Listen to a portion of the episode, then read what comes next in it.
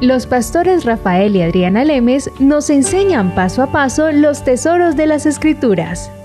Descubriremos cuánto nos ama Dios y qué ha ganado para nuestro beneficio. Este programa es patrocinado por nuestros amigos, miembros y socios de Iglesia Palabra Pura y Blaze Ministries International.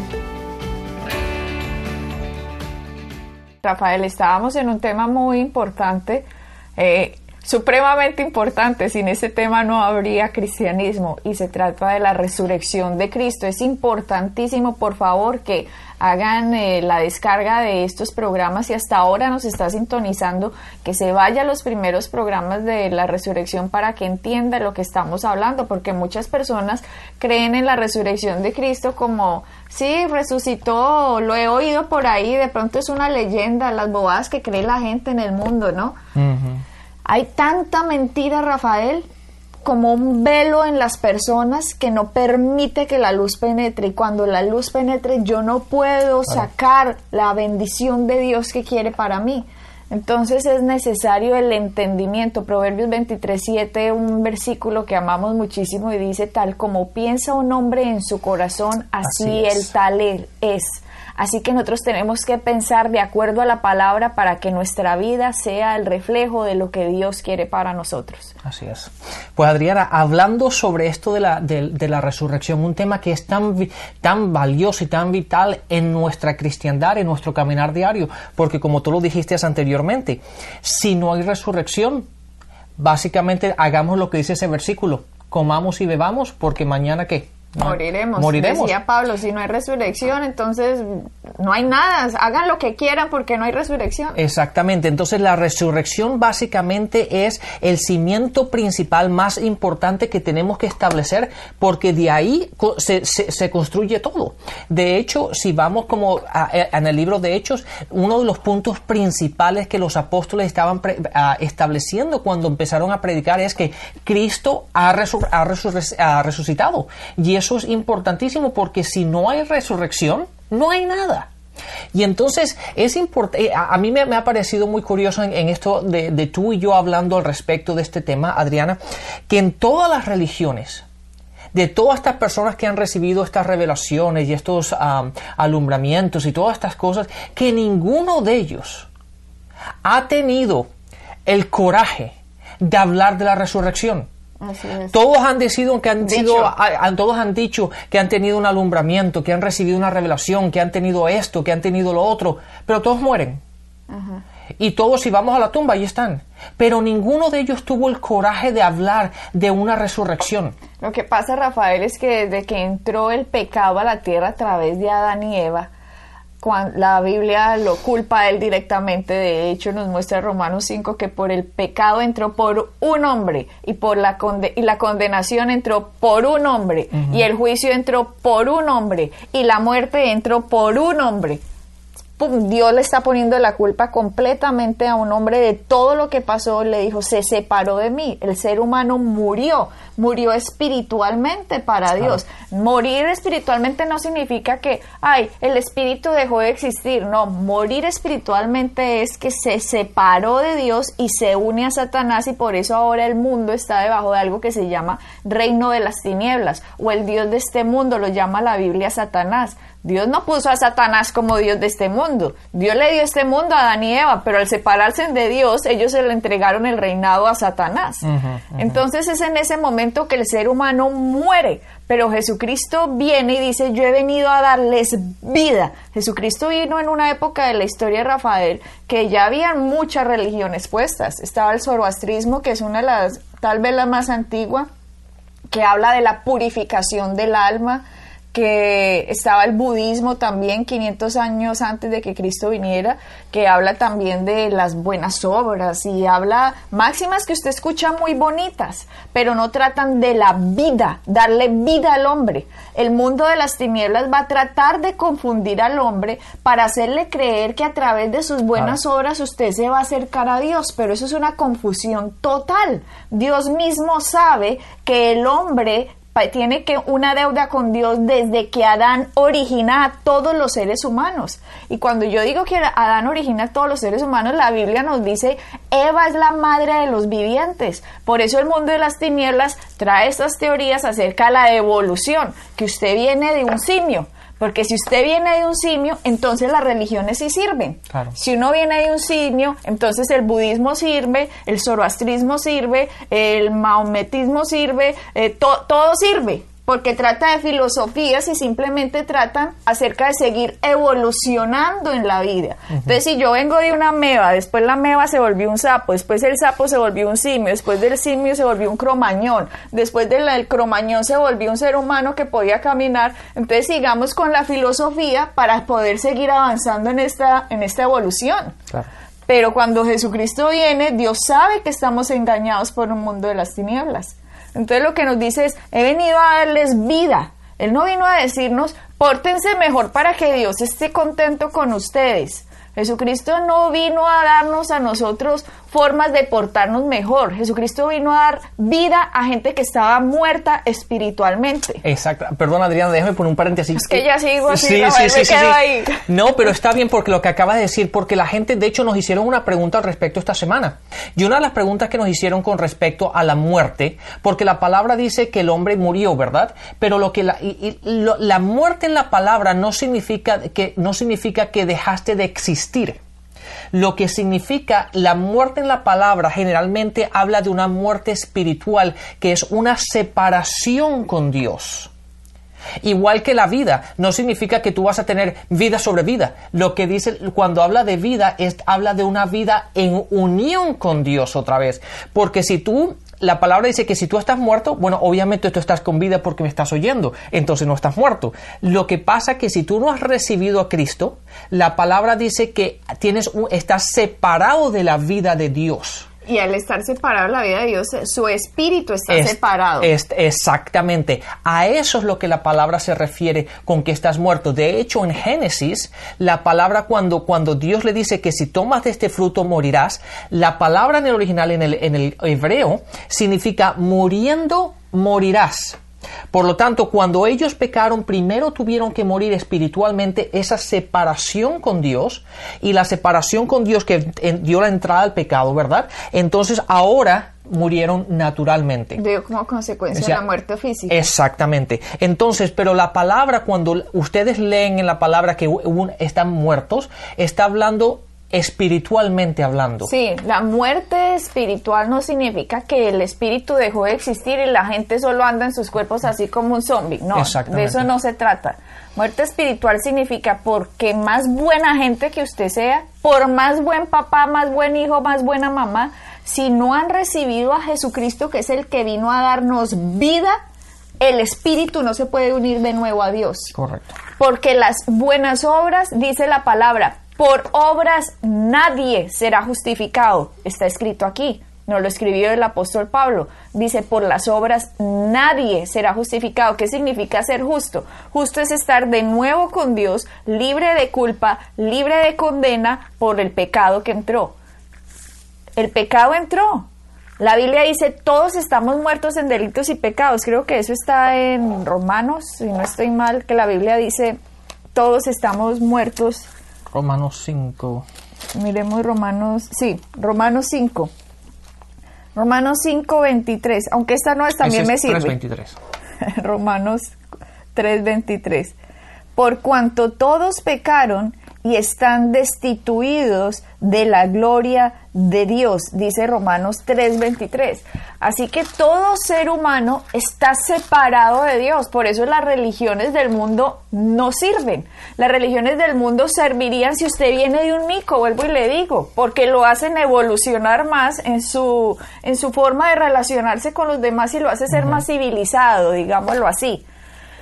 Pero el verdadero cristianismo tiene un Salvador que se llama Jesucristo. Y Jesucristo es el único que le puede dar vida al espíritu que murió desde Adán y Eva. Espíritu que quedó separado, no que quedó muerto sin dejar de existir. Muerte significa separado de Dios. Ahora Jesucristo dijo, he venido a darles vida, he venido de nuevo a devolverles lo que Adán perdió. Necesitamos estar en comunión otra vez con Dios. Pero eso era imposible. ¿Por qué? Porque todo el pecado ya se había regado porque venimos de Adán y Eva, no de un mico.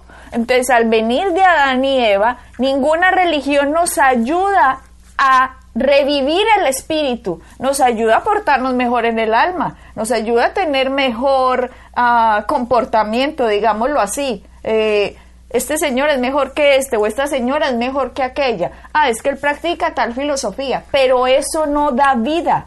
La vida la da Jesucristo cuando nacimos de nuevo. Si ustedes recuerdan, la escritura dice que Dios sopló sobre Adán aliento de vida, del mismo espíritu de Dios sopló cuando sopló en Adán. Y Adán vio a Dios.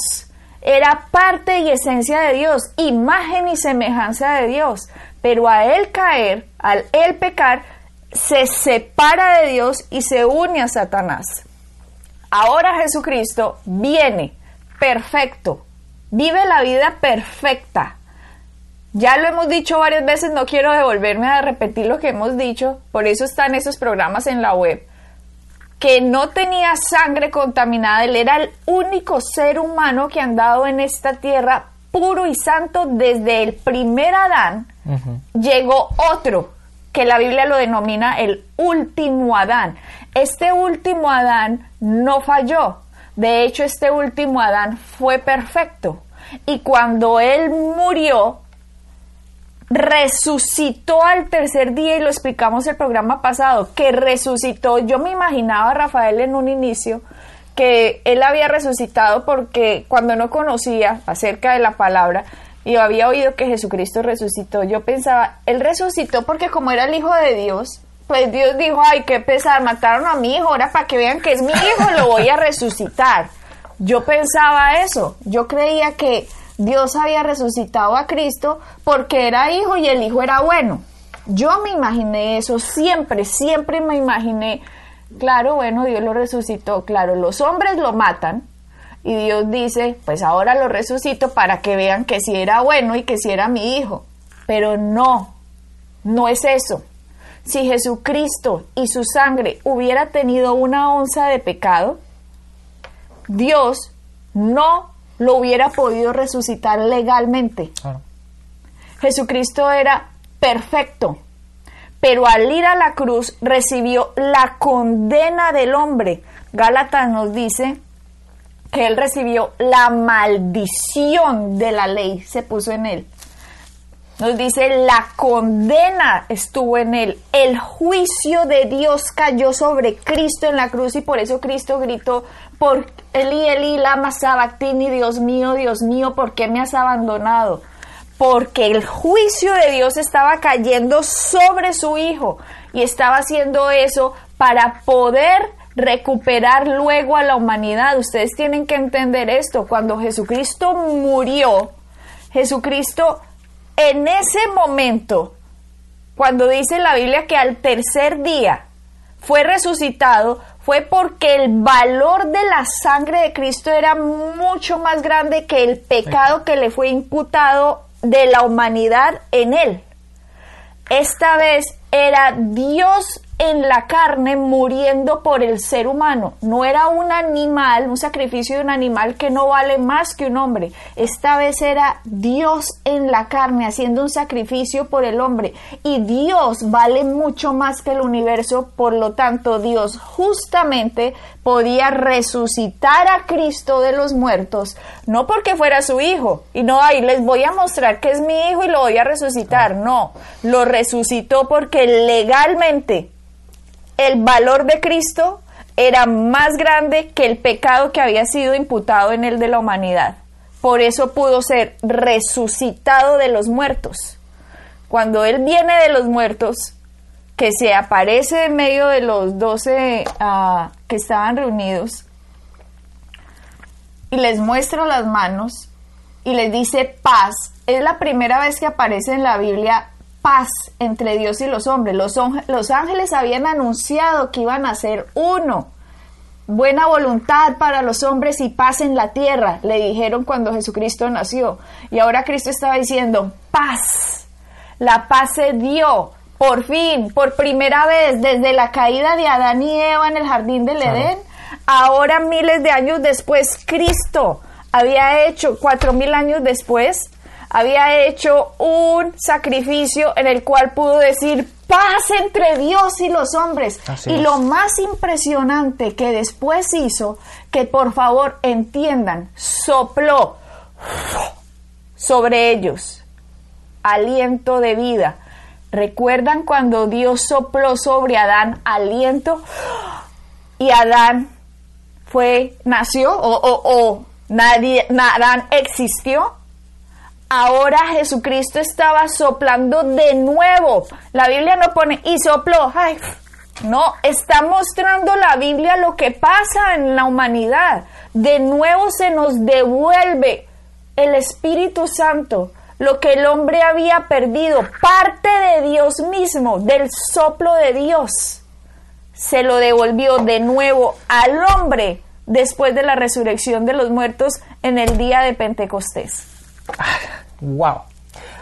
eso, es impresionante. Eso es fantástico. Y estaba, claro, que tú cada vez que mencionas algo, yo me acuerdo de los versículos. Me gustaría ir por los versículos, pero y no, y no, te, quiero parar o, dejar que vayas en la secuencia de lo que vas, pero has mencionado tantos versículos. Ese que acabas de mencionar sobre que Jesucristo respiró sobre ellos o les dio el aliento, está, está en, en, Juan 20. Pero hablando de la paz, que fue, es un punto muy importante, que fue la primera vez cuando Jesús después de haber resucitado les enseñó y le dijo la paz.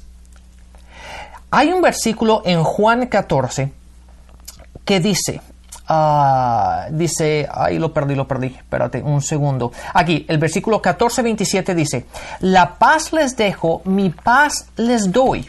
No como la, ah, les, da, les da el mundo, pero yo le estoy dando mi paz dándome a entender, Adriana, lo acabo de ver, yo siempre he enseñado este versículo de una forma, pero lo acabo de ver desde otro punto de vista con la explicación que tú acabas de dar. ¿Por qué? Porque él está diciendo, yo le estoy dando mi paz por basado en lo que acaba de suceder, que yo acabo de resucitar, porque eso fue después de la, de la resucitación de, Cristo. La paz les doy, dándonos a entender que antes no lo podía hacer, pero ahora que yo he resucitado, por el hecho de que yo he resucitado, este es el acceso que yo les doy para que ustedes tengan paz con Dios. No como la da el mundo. ¿Qué significa eso? No como la da la religión. Porque la religión trata de por medio de obras, por medio de la purificación del alma, como tú dijiste, por medio de las obras, por medio de mi buena conducta, trata de conseguir paz con Dios.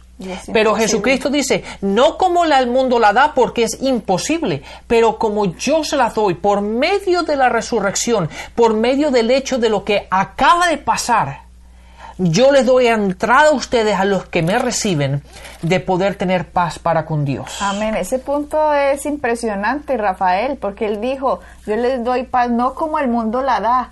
El mundo él sabía que en el mundo estaba funcionando todos estos sistemas religiosos. Y él dijo, yo se las doy no como el, mundo, las da, porque el mundo los está engañando en la forma que lo hace. Yo voy a hacer lo que mi padre quiere hacer y es unir a la humanidad. Pero la única forma de unión de la humanidad con el hombre es a través de Cristo.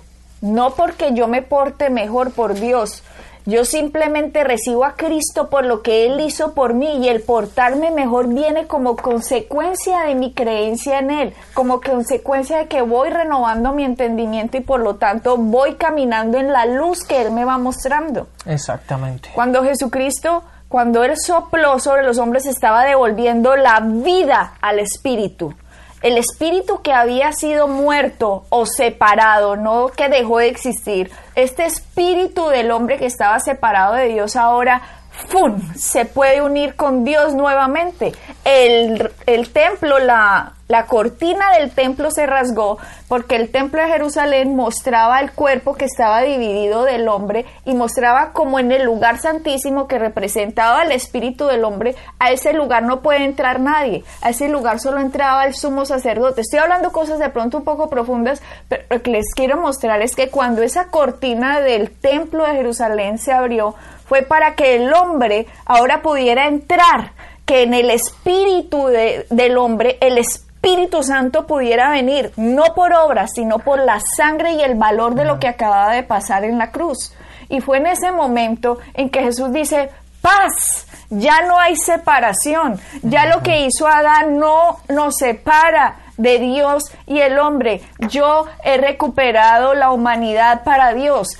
Me tuve que volver a ser, me tuve que volver a ser, me tuve que poner en forma de hombre, ser un hombre para pagar lo que la humanidad debe, porque Dios es legal. Dios no podía decir, bueno, ustedes me caen tan bien que los voy a recoger nuevamente, aquí no pasó nada. No, Dios es legal, justo, puro, santo. Dice, santo, santo, santo es un hombre, tres veces santo, porque es Padre, Hijo y Espíritu Santo. Por eso es santo, santo, santo. Y como es santo, Él no puede violar las leyes. Y como la ley mostraba que el hombre era un pecador por la caída del hombre, de Adán, por lo tanto Jesucristo viene. Y cuando viene ahora Él es perfecto, va a la cruz. Y en la cruz sufre la muerte que Él no se merecía para que ahora nosotros podamos recibir la vida que no nos merecíamos. Jesucristo murió y Dios lo resucitó de los muertos no porque era su hijo, lo resucitó porque el valor del sacrificio era mucho más grande que el valor del pecado. Por lo tanto, ahora la gracia se tragó al pecado. Ahora es más grande lo que Jesucristo hizo que el pecado de la humanidad. Y por lo tanto, por el poder de Dios, por la legalidad y la justicia de Dios, puede resucitar a Jesucristo de los muertos. Y cuando lo resucita, ese es el momento en que el hombre puede ser justificado delante de Dios. Y este es un tema que debemos entender, la justificación. Exactamente, Adriana. Eso ahí en, lo que tú acabas de explicar en este programa es la base de, nuestro, de nuestra realidad con Dios, de nuestra relación con Dios, el entender que hemos sido justificados por lo que Cristo ha hecho. Pero todo eso, todo, eh, toda esa explicación tan magnífica que acabas de hacer, no fuese posible si no hubiese resurrección. Amén. Entonces todo esto está basado en nuestro caminar con Dios, el poder, el poder decirle Abba Father, Papá Dios, Papá Dios, que yo siempre hablo en inglés, Abba Father. El, el, poder, el poder hacer todo esto no fuese posible si no hubiese resurrección. Entonces nuestro caminar diario tiene que estar en el, entendimiento de que gracias a que Jesucristo resucitó entre los muertos, nosotros podemos hoy caminar de victoria en victoria. Me hubiera gustado seguir con este tema, pero nos va a tocar en el próximo programa, porque lo que acabas de decir, que sin resurrección esto no sería posible, sin resurrección no habría justificación del ser humano lo que está haciendo la religión, de hecho la religión cristiana, es gravísimo. Llamando al que ha recibido a Cristo, llamarlo pecador, es una falta gravísima en contra de la cruz. Vamos a explicar más este tema en el siguiente programa para que por fin entendamos el valor que Dios nos ha dado gracias a la sangre de Jesucristo. Bueno, así que hemos llegado una vez más al final de este programa. Espero que haya sido de gran bendición y que estén entendiendo lo que realmente Cristo ganó por nosotros por medio de la resurrección. Bendiciones y hasta la próxima. Bendiciones. Pueden bajar nuestras enseñanzas en www.iglesiapalabracura.com y visitarnos en nuestra sede en la calle 21326.